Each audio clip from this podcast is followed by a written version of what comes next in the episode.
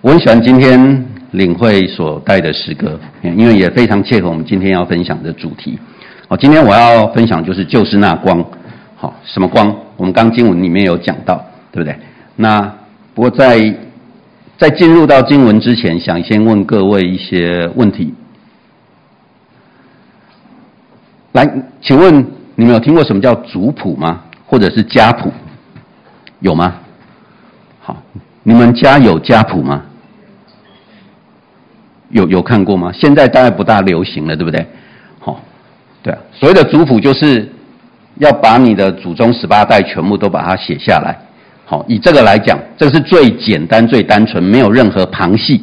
好，就只有所有所谓的直系的族谱，对不对？从你跟你的爸爸妈妈，然后你爸爸妈妈分别他们的爸爸妈妈，对不对？还有你爸爸妈妈的爸爸妈妈分别他们的爸爸妈妈，叭叭叭叭一路上去。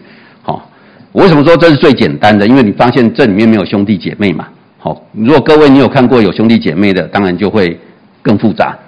好，那当然它为什么又是更简单的？因为说真的，以现在可能要维持这么简单的族谱，已经不是一件容易的事了。好，自从修了民法之后，我觉得整个都乱掉了。好，因为他呃，我我自己在在政府部门上班。好，自从修民法之后，我们要特别检视。以后不能够有所谓的爸爸跟妈妈，好，就是你的很多登记表单上面就只能够，就是我我我也我不知道他要怎么改，嘿，换言之，以后这个族谱可能会有很多不是爸爸或妈妈，可能是两个爸爸或两个妈妈，好，甚至是现在常常都让我搞得很乱，好，就是你可能不止一个爸爸或不止一个妈妈，好，因为可能会有继父继母，哎，所以发现这个族谱就会越画越大，对，好，现在我们已经很少在记族谱了，好，那。我们读圣经，从旧约到新约，你有看过耶稣的族谱吗？嘿，马太福音一开始就有讲，对不对？可是事实上他并没有从亚当就开始讲起嘛。有人我也觉得很佩服他，好，他就从亚当一直到耶稣，这样密密麻麻的把它画了出来。好，你不用看，因为他的原图我我我也看不清楚，好，实在是太复杂了。嘿，但是这个基本上就是我们的族谱。但是除了我们在血缘上的族谱之外，我想问一下各位，请问你是第几代基督徒？好，知道第几代基督徒的意思吗？好，就是如果你们你是你们全家第一个信主的，那应该就是第一代基督徒，对不对？好，所以我来稍微调查一下，请问在座各位，你是包括辅导哦？请问你是第一代基督徒，就是你是整个家族里面第一个信主的，请举手。哇塞！只有两位耶，而且都是辅导级的。好，你是第二代基督徒的，请举手。就是你爸爸妈妈是家里家族里第一个信主哦，好像占的比较多。好，手放下。嘿，你是第三代基督徒的，就是你从阿公阿妈那一代就已经信主了。哦，有一些哦。好，手放下，我继续问下去。有没有你已经知道你是第四代基督徒的？哎，还有人呢。哦，已经极少数了。好，继续问，请问有没有你是第五代以上的？哇塞，请问你是第几代？五还六。五还六是不是？哇塞，来，我们给他掌声鼓励，好不好？这个信仰的传承真的很不简单。嘿，感谢主，因为我们其实大部分都是第二代或第三代的基督徒。换言之，就是我们其实很多时候我们是到了我们爸爸妈妈或者是我阿公阿妈那一代才。开始信主的，好，但是某种程度当然也会去想说，可能要像像这样子，能够五代或六代的那一些基督徒们，到底跑到哪边去了？好，来各位猜猜我是第几代基督徒？嘿，我之前好像有在青少期分享过的见证啊，来，知道我是第几代基督徒？猜猜看，嗯，第一代，为什么？看起来就很不基督徒。哎，是不是啊？对，呃，我严格上算起来是第一点五代。好，为什么会用一点五代？就是我爸爸妈妈不是基督徒，可是我外公外婆是很虔诚的基督徒。嘿，所以我从小就会跟着他们，就跟着外公外婆去教会去参加儿童主日学。可是上了小学之后就再也没有去了。好，因为我爸我妈妈非常重视课业，他就不准我去。所以就再也没有去，事实上也中断。所以我妈妈尽管他爸爸，我的妈妈的爸爸妈妈，也就是外公外婆是基督徒，可是他们这一辈基本上没有人信主，没有人信主。好，可是好死不死，他把我送进了一所教会学校，我就在教那一所教会学校里面认识这个信仰，应该说更多认识这个信仰，我才确定我这个信仰，我才信主。然后之后又把我妈妈托给我们教会的师母，然后我妈妈也信主了，所以我都这样也让我觉得搞得好乱哦。那我妈妈到底是第几代基督徒，我也搞不懂。嘿，因为是事实上是外公外婆跳到我这一代，然后我再传给我妈妈。好，可是不管你是第二代、第三代，或者是第五、第六代，不晓各位有没有想过问题？请问你知不知道你们家族里面第一个信主的人是如何信主的？好，如果你是第二代基督徒，不晓得你有没有听爸爸妈妈聊过？好，他是怎么接触这个信仰？他是怎么信主的？嘿，好，如果你知道的，可不可以举个手？我蛮好奇的。哦，好，大部分的人事实上都不知道，对不对？你们都不会好奇吗？不会，从小就被爸妈逼迫来到教会参加团契，嘿，只只觉得。为义受逼迫，好啊，好，这也算呐，好不好？嘿，希望你都可以得着这样的义，嘿，对。但是有空的话，希望你可以回去问一下，为什么他们会接触这个信仰？那我不知道各位有没有想过这个问题？里面的整本旧约圣经基本上讲的都是什么？有没有谈到任何跟你有关的事情？好像都没有直接相关。整本旧约圣经看起来就是在讲谁的历史？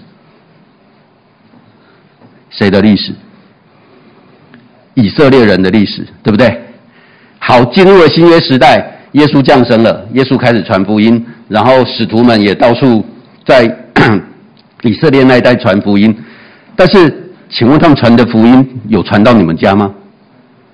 你有看到彼得或或者是看到保罗？曾经到你的祖先的家门口去敲门，说要传福音给他吗？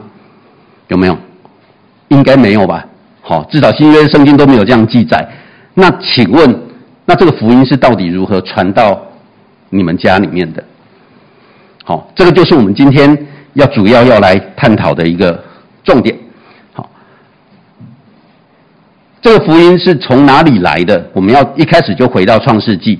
我们今天会读蛮多圣经的，所以就麻烦请你圣经要摆在手边，好，然后要读比较多的圣经，所以我会挑不同的族群来念，好不好？我们先翻到创世纪的十二章一到三节，好，创世纪十二章一到三节。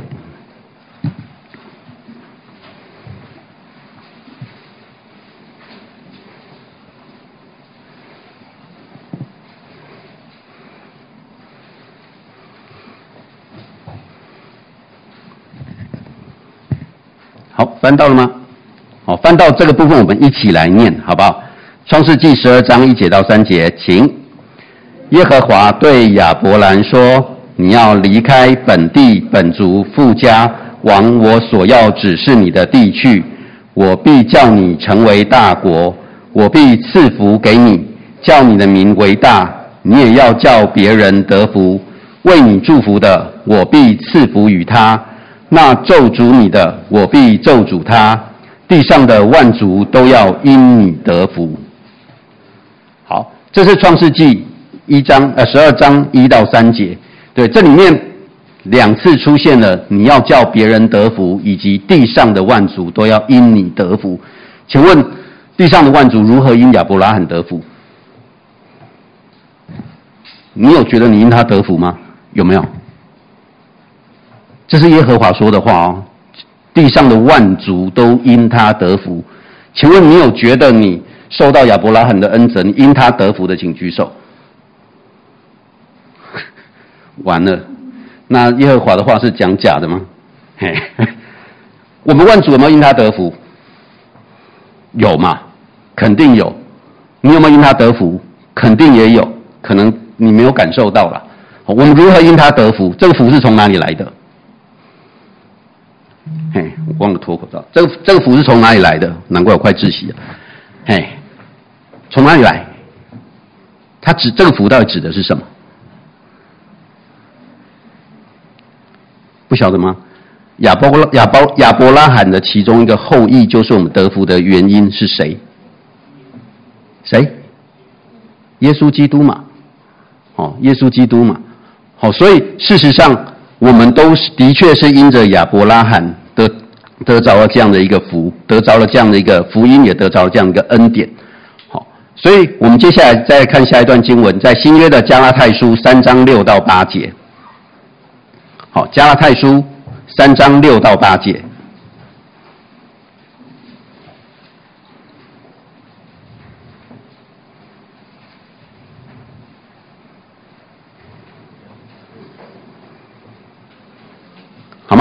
翻到这一次，我们要请男生来念。好，请男生来念。好，加拉太书三章六节到八节，请。正如亚伯拉罕信神，这就算为他的义。所以你们要知道，那以信为本的人，就是亚伯拉罕的子孙，并且圣经既然预先看明，神要叫外邦人因信称义，就早已传福音给亚伯拉罕说。万国都必因你得福。好，所以在这里，他还除了讲到万国都因亚伯拉罕得福之外，他也提到了什么？神要叫外邦人因信称义。换言之，这个福不是只传给以色列人，他也要传给外邦人。换言之，我们现在之所以能够得到这个福，也是因为神要叫外邦人因信称义的关系。好，接下来我们要看马太福音十章第一节以及五到七节。那我们就实际来看，当耶稣来了之后，我们刚讲了，好，亚伯拉罕，我们能够因着亚伯拉罕得福的原因，是因为耶稣基督的关系。那当耶稣基督来到之后，新约开始之后，我们如何得到这样的一个福？这个福音又如何传出去呢？好，我们就开始要来看，好，马太福音十章一节以及五到七节。这次我们请女生来念，好，请。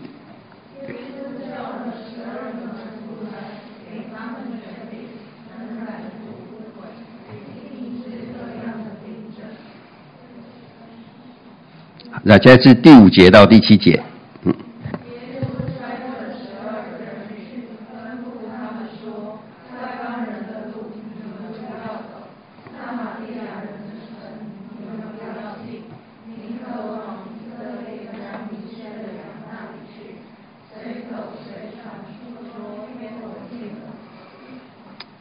又来了一个奇怪的事情了，对不对？刚刚我们前一段经文看到的是什么？明明在加拉太书里面有提到，他要叫外邦人，好，因信称义，也能够得到这样的福。但是为什么耶稣明明的跟十二个门徒讲说，好，外邦人的路你们不要去，撒玛利亚人的城你们不要进？他不是要把福音传给外邦人吗？为什么耶稣会这样吩咐他们？会不会觉得很奇怪？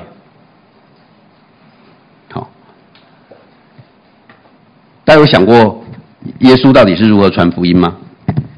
他传讲信息，其实除了行了很多的神迹奇事之外，很多时候耶稣他的身份是能够让以色列人最容易感到好奇的。好，因为耶稣他的身份对以色列人来来讲，就是他们一直在期盼已久的神弥赛亚。好，对以以色列人的历史来讲。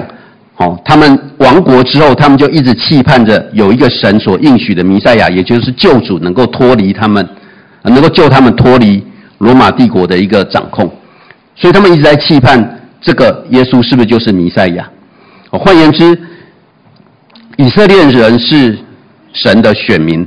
好，他选民不只是他们预先得着这样一个救恩，不只是因为耶稣的身份是以色列人比较熟悉、比较期盼能够看到的弥赛亚。好，耶稣吩咐门徒先传福音，在以色列家很重要，也是他赋予以色列人一个很重要的一个责任。因为当他们得着福音之后，好，神要拣选他们，向万国、万族、万民传扬这福音，让他们成为万民的万民之光。好，所以这也是另外一个为什么耶和华在一开始创我们刚刚所读的创世纪那个经文当中，要说万国要因。亚伯拉罕得福，是因为他的后裔不只是因为耶稣基督带来了救恩，更多的是因为他的后裔以色列人、犹太人要将这个福音传到天下去。好，所以在下段经文我们一起来看马太福音的二十八章十八到二十节。好，二十八章十八到二十节。好，这一段相信也是我们都很熟悉的经文。好，好，马太福音二十八章十八到二十节。好，因为这段经很重要，所以这段经我们就一起来念。好，十八节，请。耶稣近前来对他们说：“天上地下所有的权柄都赐给我了，所以你们要去，使万民做我的门徒，奉父子圣灵的名给他们施洗。凡我所吩咐你们的，都教训他们遵守。我就常与你们同在，直到世界的末了。”这个也就是我们很常讲的，好，大使命。好每次到了拆船年会，相信你们都很常会听到这一段的经文。这是耶稣在升天之前对门徒所说的。哦，他们要去使万民做我的门徒。好，所以当耶稣在世的时候，他传福音的重点比较多是集中在以色列人。可是当他要升天的时候，他赋予了门徒一个非常重要的一个责任，要他们去使万民做他的门徒。好，使万民做他的门徒，这就再次的彰显了其实。神要所有的人预定，所有人不只是以色列人，包含外邦外邦人都可以得着这个救恩，很重要的一个应许。但是同样也是他托付给门徒，甚至是现在每一位属神的儿女很重要的一个大使命。好，接下来我们来看下一段经文是《使徒行传》一章八节。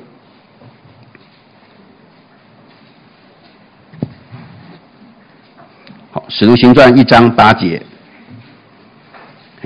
这同样是一段耶稣在升天之前，好对门徒所说的话。嗯，好，这一段我们请我们当中的高中生来念好了，好吧？如果你是高中生，就麻烦请大声的我们一起来念这一段经文。好，《使徒行传》一章八节，请。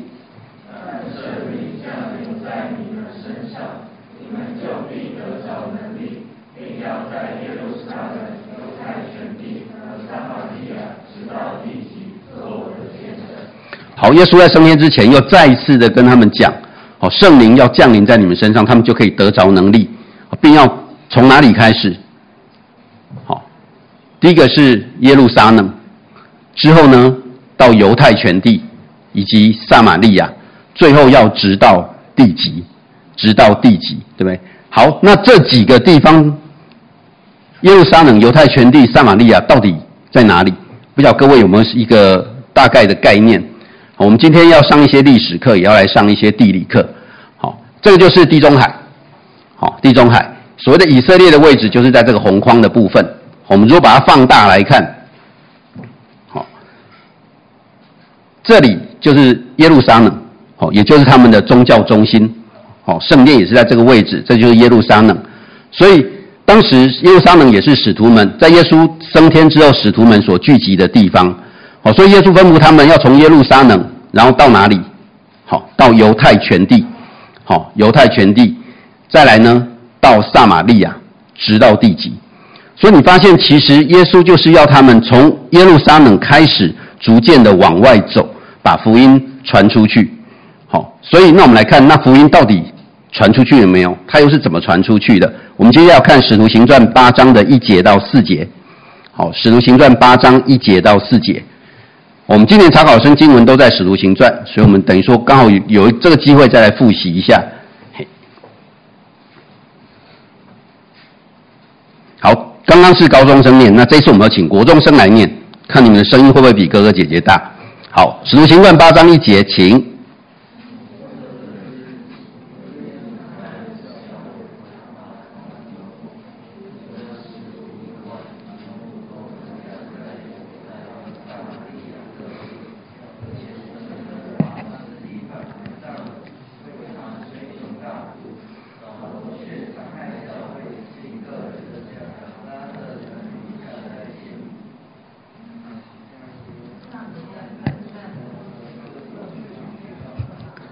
哎，我有点好奇，我们国中生跟高中生的人数是有很大的差异，还是因为因为年纪导致肺活量不同的关系？好，对啊，很明显，国中生就稍微弱了一些。好，使徒行传八章一节到四节，好，第一节说从这日起，请问这日指的是哪日？这日指的是哪日？晓得吗？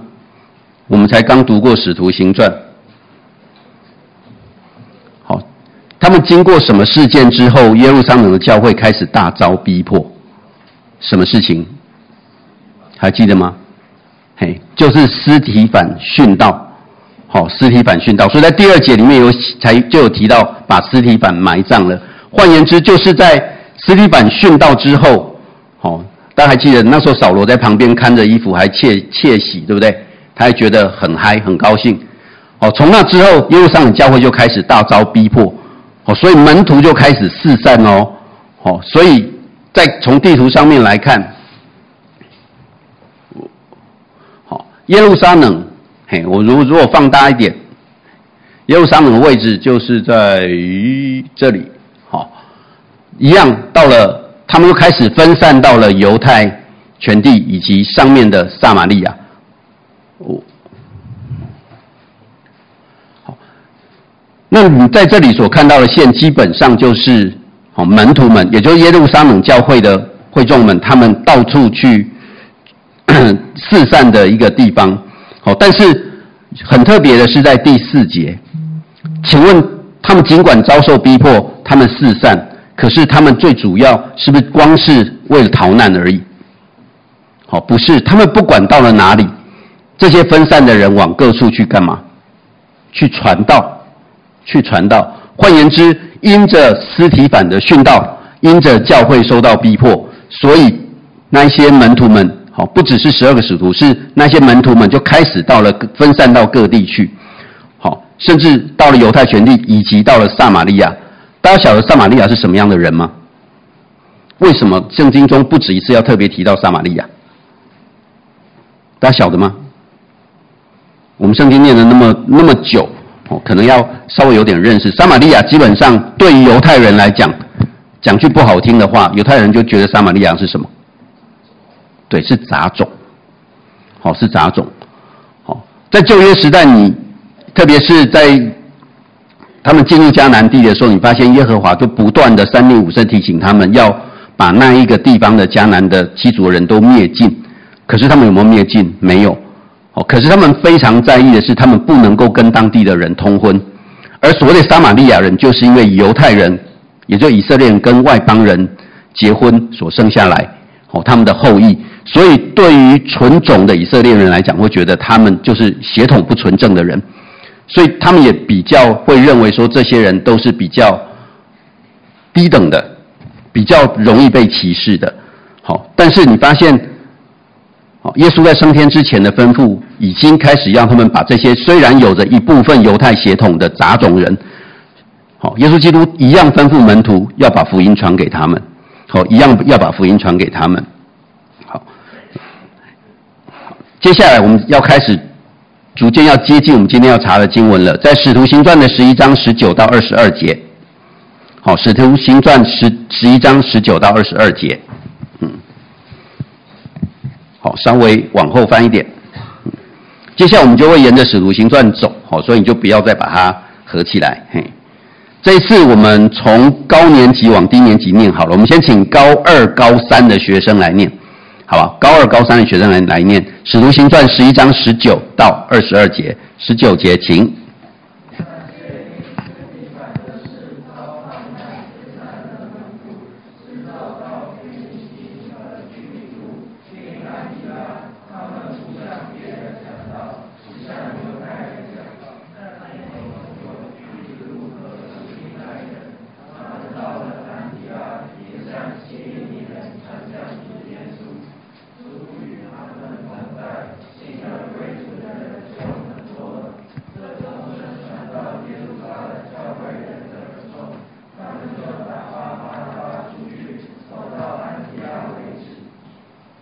好在这一段经文里面，他一样又提到了因斯提反殉道而四散的门徒。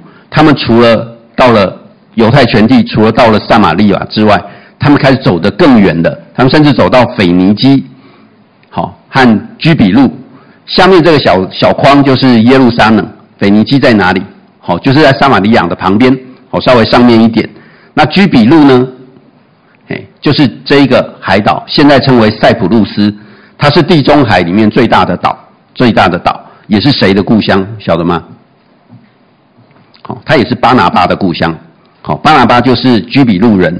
好，所以他们最后最远，他们就走到了安提亚，在叙利亚那边的安提亚。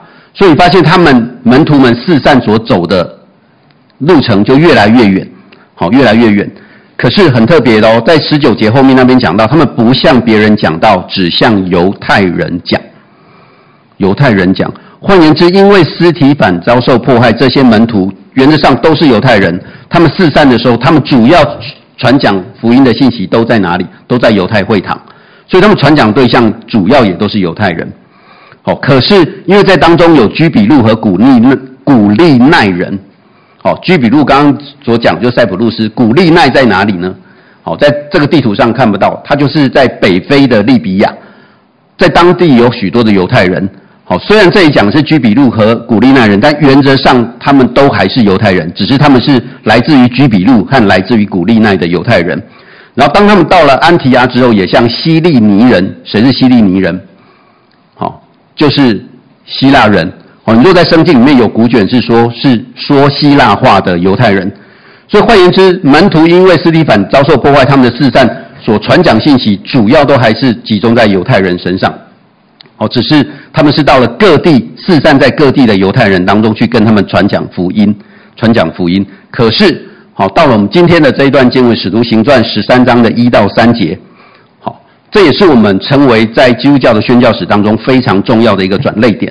好，非常重要的一个一个转捩点，《使徒行传》十三章一到三节。好，这一次我们就请高一跟九年级的，好不好？请高一跟九年级的来念。好，《使徒行传》十三章一节，请。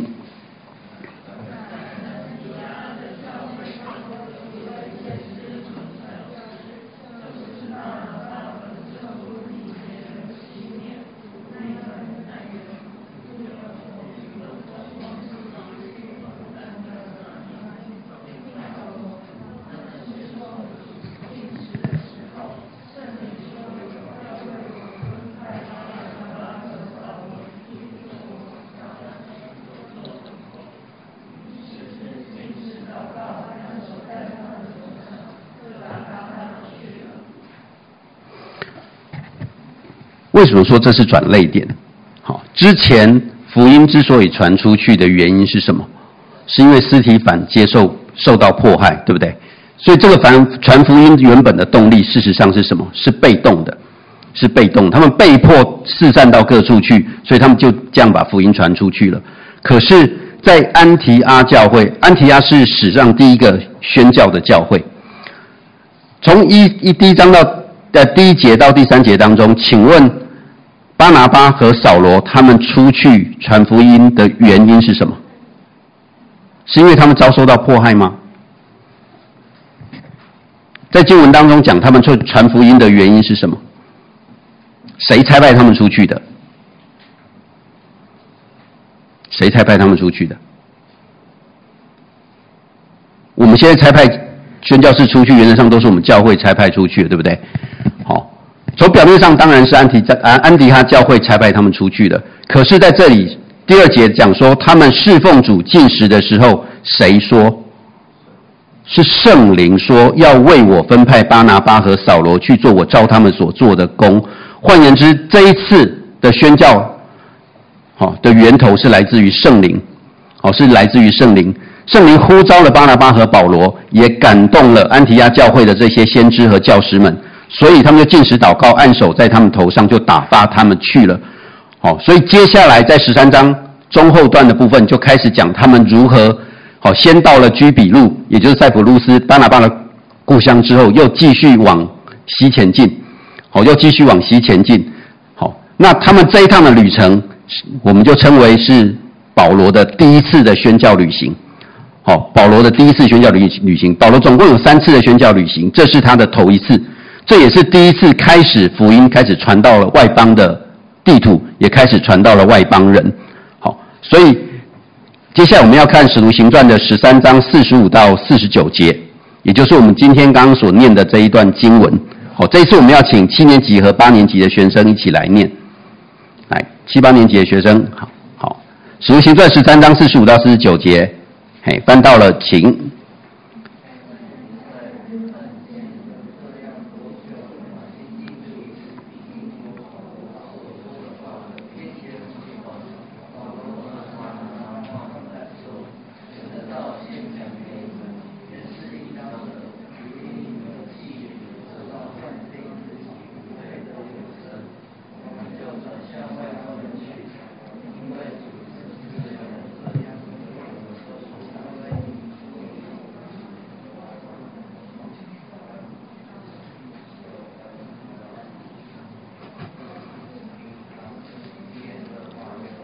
消失了。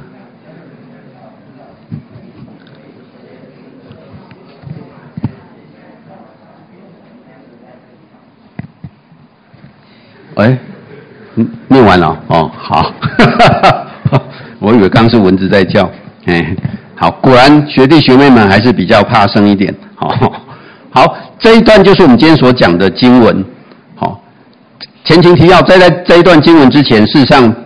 彼得跟巴拿呃保罗跟巴拿巴就来到了比西底的安提亚开始传道，好，开始传道。这不这不是原本差派他们出来那个安提亚教会，它里面讲了很多好关于福音的一个一些信息，好，但是我们重点好不是在那个福音的信息的部分，我们重点要看到他们的一些反应。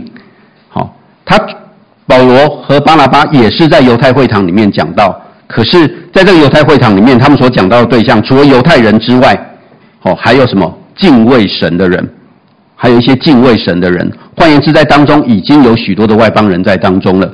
好，可是很有趣的是，明明这个救恩是先临到犹太人，可是，在四十五节，好，这里讲到犹太人看见人多就嫉妒，好，而且毁谤保罗。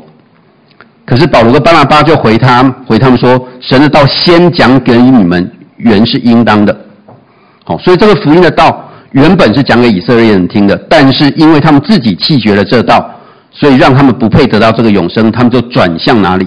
转向外邦人去。所以这里也是第一次很明确的提到这个福音要传到外邦人那边去。哦，所以主曾这样吩咐他们说：“我已经立你做外邦人的光，叫你施行救恩，直到地极。”这一句话是出自于以赛亚书四十九章六节。原本指的是耶稣基督说的，原本指的是耶稣基督说的，但是你发现保罗在这里说是主，好，曾经这样吩咐他们，好，已经立他们做外邦人的光，做外邦人的光，好，所以在下一段经文《使徒行传》二十六章十八节，好，《使徒行传》二十六章十八节，我们翻到，我们一起来念哦。哦，这一段经文基本上是 保罗在描述他如何在往大马色的路上，好，因着那一道光，好，他得到救恩，他真正认识这个基督是耶稣基督是救主，好，所讲的一段话，好，也是他在当中，好，耶稣对他所说的，我们翻到我们一起来念，请。我差你到他们那里去，要叫他们的眼睛得开，从黑暗中归向光明，从撒旦权下归向神。又因信我得蒙赦罪，和一切成圣的人同得基业。从黑暗中归向光明。请问扫罗是如何信主的？因为那一道光，对不对？可是那一道光让他什么？是不是让他瞎眼了，让他进入了黑暗当中？好，然后之后因为亚拿尼亚的关系，他才有机会重获光明。他也因为这个样子，他才发现原来他之前他认为他是为主大发热心，事实上他是在逼迫耶稣，他是在逼迫主。所以保罗是如何从破坏基督徒的基基督徒的人成为为主传福音的人，是因为他从黑暗中归向光明，从撒旦的权下归向神。好，那请问，我们今天的主题是，就是那光。请问什么是光？什么是光？应该都看得到嘛，对不对？嘿，光有波动说，有粒子说，好，反正光就是一种能量，对。光我们很容易理解，因为有光，大家都可以看得到。那请问什么是黑暗？你会如何定义黑暗？什么是黑暗？对，我们好像在在在讲物理一样嘛，光是一种能量，对不对？好，不管是波或粒子，那黑暗是什么？黑暗是一种物质吗？还是一种能量？什么叫黑暗？你会如何定义黑暗？哦，其实啊，对，其实黑暗的定义很简很简单，就是没有光，就是没有光。在一个没有光的地方，基本上你看不到任何东西，那个就是黑暗，对不对？好，可是除了没有光之外，请问你如何能够看到东西？我们开始要上生物学，嘿，请问你如何能够看到东西？第一个要件一定要有什么？要有光，对不对？你为什么看到我，看得到你身边的人？是因为它会怎样？它会反光，它会反光。所以是它反射的光线，可是你它反射光线，你也必须要有什么，你才可以看得到？你要有眼睛，对不对？你要能够接受这个光源，可是接受这个光源之后，你如何知道它长的模样是这个样子？你如何知道它是什么颜色的？哦，是你的视网膜里面的一些锥状细胞、柱状细胞接受了这个讯号之后，转转换成电波进入到你的脑中，哦，加以转换，你就可以解读哦，原来它是这个颜色，原来它长得这个样子。请问一个失明的人有没有办法再看见？好，除了耶稣所行的神迹之外，有没有办法？哦，在以前可能很难，可是其实你能够看见东西，它的原理就如同我刚刚所描述的那样子，它就是一个光进入到你的眼中，被接收之后转换成电波进入到你的脑中，你就可以看见了。所以事实上现在就有科技，他是一个盲人。他从来没有看过东西，他二十岁，可是因为他生来就是盲的，所以他从来没有有机会可以真正看到东西过。嗯，这是一个很像 VR 的眼镜，对不对？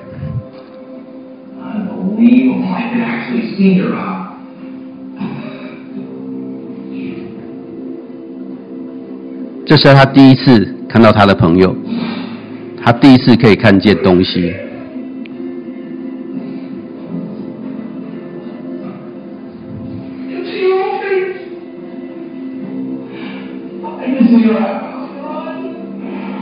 说：“我可以看见你的脸，我也可以看见你的眼睛，这太神奇了。这个是他第一次可以看见，他从黑暗当中可以看见光明的反应。哦，它的原理事实上就是这个眼镜上面有个摄影机，嘿，他把这个影像转换成电波，传到他的脑中，让他脑中去解读。这个在他脑中可以形成影像。”这是非常非常新的一个科技，可是对于很多盲人来讲，这是非常大的一个福音。这个人二十岁，他从来没有看过东西，可是当他第一次可以看见东西的时候，他的反应是什么？你发现他那么的激动？请问为什么圣经会不断的用光来形容传福音的人？因为没有听闻福音的人，就如同活在黑暗里面的人一样。当他们在黑暗当中第一次有机会可以看见光的时候，当圣灵的感动的时候，他们的反应其实就像这个人一样，他会发现原来自己已经找到那救恩的一个盼望。原来以前他只能够活在黑暗当中，现在他不是只能够活在黑暗当中。我接下来我们来看罗马书十章十二节到十五节。罗马书十章十二节到十五节，好，我们有太多人活在这个黑暗当中了，可是这个光要如何让他们可以看见呢？好，罗马书十章十二节到十五节，翻到我，这次我们由男生来念双数节，女生来念单数节。好，男生读双数节，女生读单呃单数节，所以男生请。犹太人和希利尼人并没有分别，因为众人同有一位主。他也厚待一切求告他的人，因为 因为然而人未曾信他，怎能求他呢？未曾听见他，怎能信他呢？没有传道的，怎能听见呢？若没有奉差遣，怎能传道呢？如经上所记，传福音、报喜信的人，他们的脚踪何等佳美！哦，他们的脚踪何等佳美！哦，所以我们要如何让这些人可以看到这个光？好，在罗马书十章十二节说，犹太人和希利尼人并没有分别，他厚待一切求告他的人，因为凡求告他名的人就可以怎样，就可以得救，哦，就可以得着这样的一个救恩。但是如果人没有信他，怎么能够求他呢？但是如果他从来没有听见过耶稣基督，没有听见过福音，他要如何能够信他呢？如果没有传道的人，没有人把这个福音传给他们，他们又如何能够听见？那这个福音要由谁传给他们？如果没有奉差遣的人，又怎么能够传道呢？所以福音能够传出去，最根本、最关键就是要有人愿意奉差遣。所以最后一段讲说，报福音、传喜信的人，他们的脚踪何等佳美。所以我们最后要来看一些人的例子，大家认识他吗？知道他是谁？戴季中牧师嘛，好，他现在是华神的院长，对不对？那认不认识他？你觉得他们长得像吗？有一点，哦，他是他的曾曾曾祖父，他就是戴德生，戴德生，好，他是英国来华的宣教士，他创立了中国的内地会，所以他也是把福音带进中国很重要的一个人，哦，他曾经留下一句话。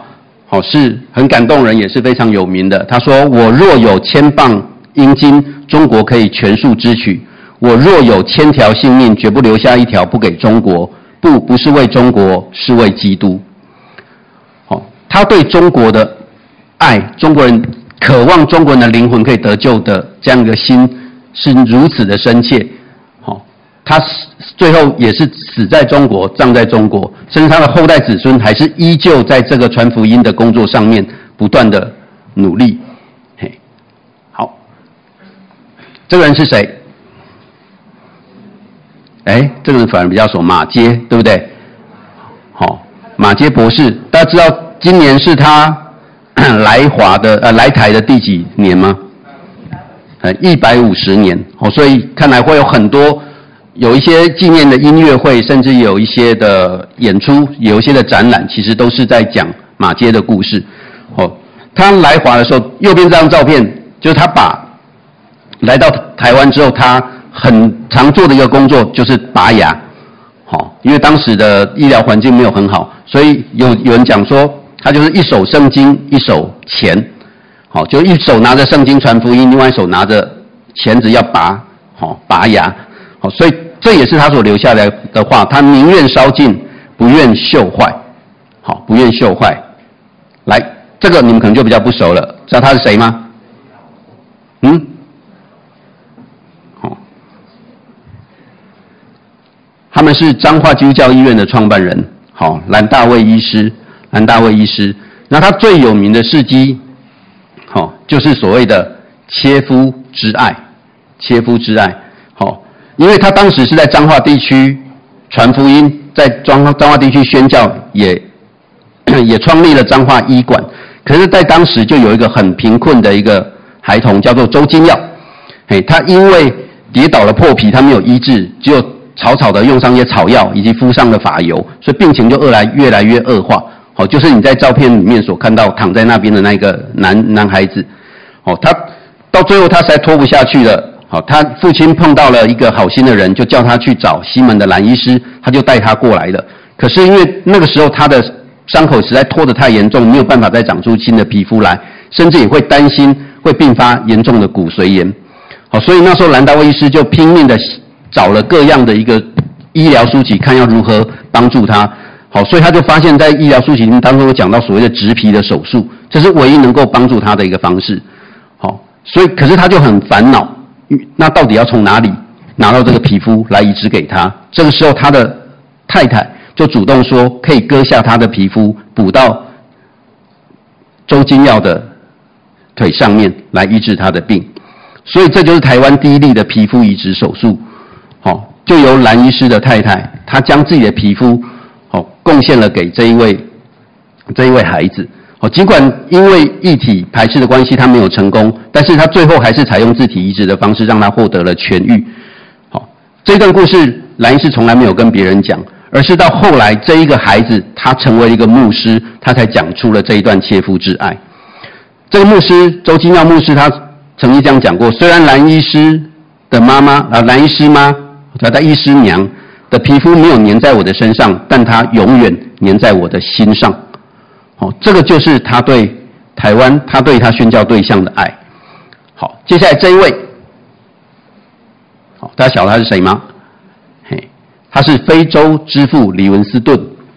好，他是第一位进入非洲内陆的医师，也是画出非洲内陆河川山脉的第一人，也是终止贩奴的重要推手。因为当时的非洲称为黑暗大陆，好，所以他是非常有名的探险家。可是事实上，他进入非洲最重要的目的不是为了探险，而是为了宣教。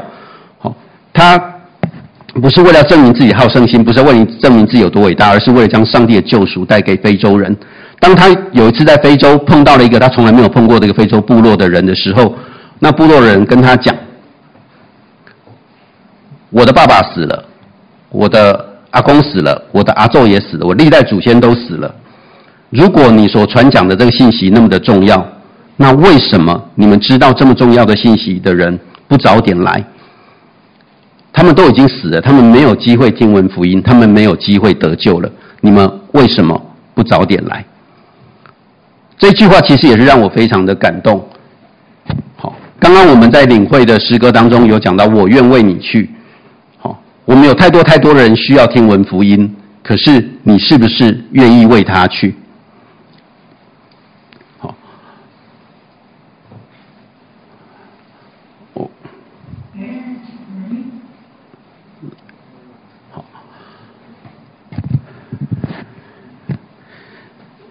诗篇三十四篇八节说：“你们要尝尝主恩的滋味，便知道他是美善。投靠的他，投靠他的人有福了。”呃，各位年轻弟兄姐妹，嘿，在座各位很多都是第二代甚至是第三代的基督徒。一开始我们在领会所唱的那些诗歌，不晓得你心里面到底是作何感想？你是否真的有感受到上帝的这一份爱？当你要愿意为他去的时候，你是否真的已经尝过主恩的滋味？好，请问，我想再问各位最后一个问题：诶，你从小到大，你是否曾经跟你身边任何一个同学还不认识这个信仰同学讲过关于耶稣的故事？你曾经讲过的，请举手。感谢主，感谢主。我觉得这不是一件容易的事情。因为对我来讲，你会愿意传讲这个福音的信息，有个很重要的原因，是因为你尝过主恩的滋味，是因为你相信你所信的是真的。所以求圣灵感动我们每一个人，好，让我们每一个人都能够真的尝过主恩的滋味，让我们每一个人真的都因着这个信仰，因着相信这个信仰，我们愿意跟我们身边的人传福音。我们一起祷告，天上帝，求你保守我们，求你恩待我们。你知道我们每一个人都是蒙恩的罪人。就求你更多的拣选我们，也看见我们身边那些还不认识你、还没有听闻福音的人，他们是处在何等的黑暗当中。主就求你让我们能够成为你所选召的，成为外邦人的光的器皿。主也让我们真的有机会，可以让我们身边的人从我们的口中，从我们所行的一切，都能够听闻福音，都能够得着这永恒的盼望。我们将祷告祈求，是奉我主耶稣基督的名，阿门。